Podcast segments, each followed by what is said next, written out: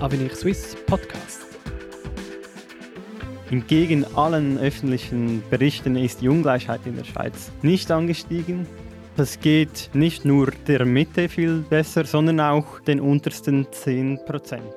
Es gibt nach wie vor natürlich Arme und an solchen Punkten muss man ansetzen. Wir sollten gelassener auf diese ganze Verteilungsdiskussion äh, sehen und uns endlich in der öffentlichen Diskussion hin zu den tatsächlichen Schwierigkeiten bewegen.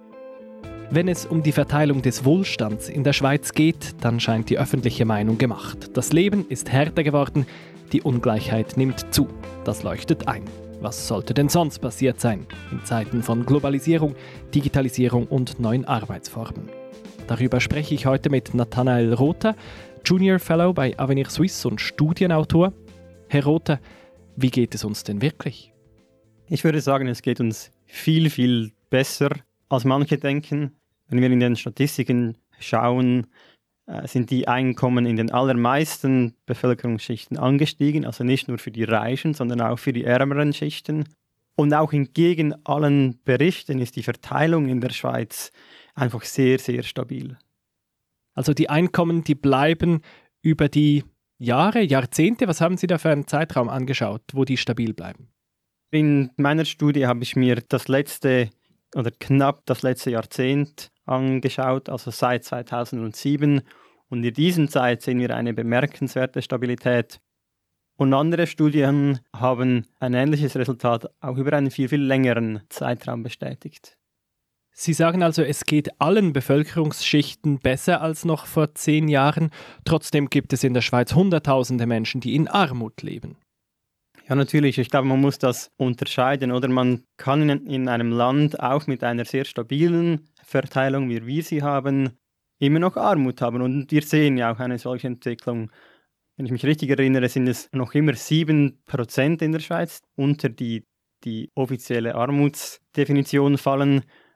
Was wir aber auch sehen, ist, dass dieser Anteil, der nimmt ab, wenn man das in den Statistiken untersucht. Also es ist noch nicht gut, aber es ist schon viel besser als auch schon. Der Staat tut ja auch einiges, um hier entgegenzuwirken. Geld wird umverteilt in der Schweiz. Haben Sie die Einkommen denn vor oder nach der Umverteilung angeschaut? Wir haben das in erster Linie nach Umverteilung angeschaut. Also wer hat wie viel Einkommen zur Verfügung nach den obligatorischen Abgaben und inklusive den staatlichen Unterstützungsleistungen. Und wie sind denn die Einkommen jetzt verteilt? Also gibt es da viele Großverdiener und viele Arme, eine breite Mittelschicht? Wie sieht das aus? Was wir sehen ist, dass wir in der Schweiz eigentlich eine relativ breite Mitte haben und nachher dann oben und unten auch noch, aber weniger natürlich. Also wir haben eine ausgeprägte Mitte. Schauen wir noch ganz nach oben bei den Großverdienern. Auch die verdienen mehr als noch vor zehn Jahren. Wie geht es denen? Ja, ich würde sagen, es geht ihnen natürlich auch äh, besser als vorher. Was mir aber noch wichtig scheint in diesem Kontext, oder, dass wir in der Schweiz, anders als in anderen Ländern, haben wir nicht so diese völlige Entkopplung, wie wir es zum Beispiel in Amerika sehen. Trotzdem ist der Volkszorn jeweils groß, wenn man die neuen Managersaläre äh, der Pharma-Multis etwa hört. Ja, ich lese das immer wieder und es ärgert mich immer wieder etwas, oder wie man so auf, auf Einzelfälle fokussiert wo man natürlich eine Meinung haben kann, die aber insgesamt einfach unglaublich wenig über die ganze Schweiz aussagen und völlig einen falschen Fokus so hin zu einer Neiddiskussion und viel weniger hin zu, was müsste dann für die Ärmeren anders sein, äh, führt. Also ich müsste mich nicht mit dem CEO vergleichen, sondern mit meinem direkten Vorgesetzten oder sogar mit meinen Arbeitskollegen. Es ist nochmal eine andere Frage, mit wem man sich vergleichen möchte, aber ich glaube, wenn man diese Verteilungsdiskussion führen wollte, dann müsste man einfach viel mehr auf die Ärmsten fokussieren und viel weniger auf Einzelfälle am oberen Ende. Aus meiner Sicht ist es wichtig, wie es den Ärmsten geht und viel weniger wichtig, was da ganz oben passiert. Sie sagen in Ihrer Studie, dass sich alle Vermögen äh, nach oben bewegt haben. Da wurde auch in den Medien dann über die Studie berichtet und in den Online-Kommentaren sieht man aber auch viele, die Unverständnis zeigen für die Studie, die sagen, ja, bei mir ging es ab 55 nur noch bergab, mein Lohn ist seit Jahren nicht mehr gestiegen.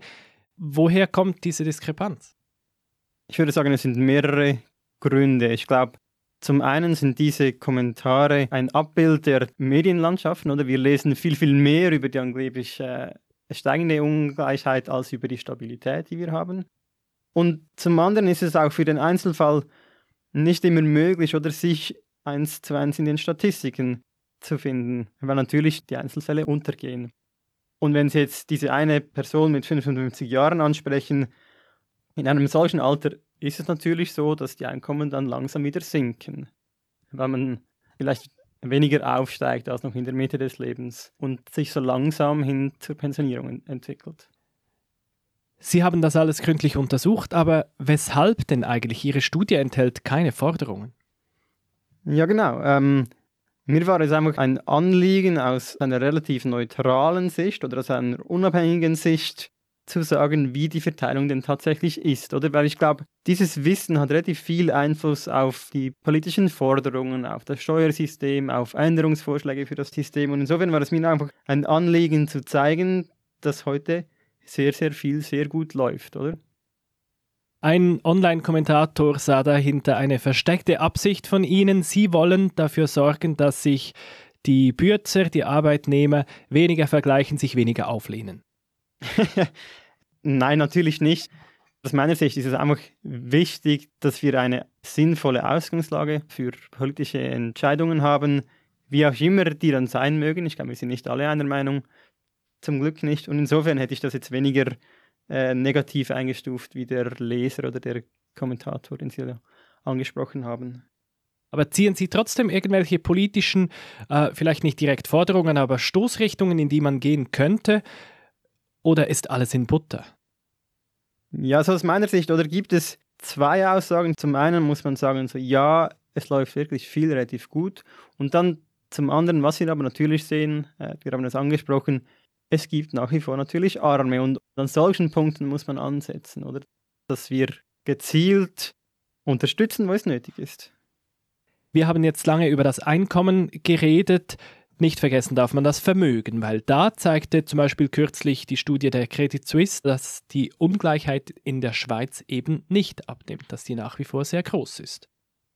Ja, ich finde es relativ schwierig, oder über die Vermögen zu sprechen, weil die öffentlich zugänglichen Statistiken einfach unglaublich schlecht sind. Also sie erfassen nicht, wer wie viele Vorsorgevermögen hat.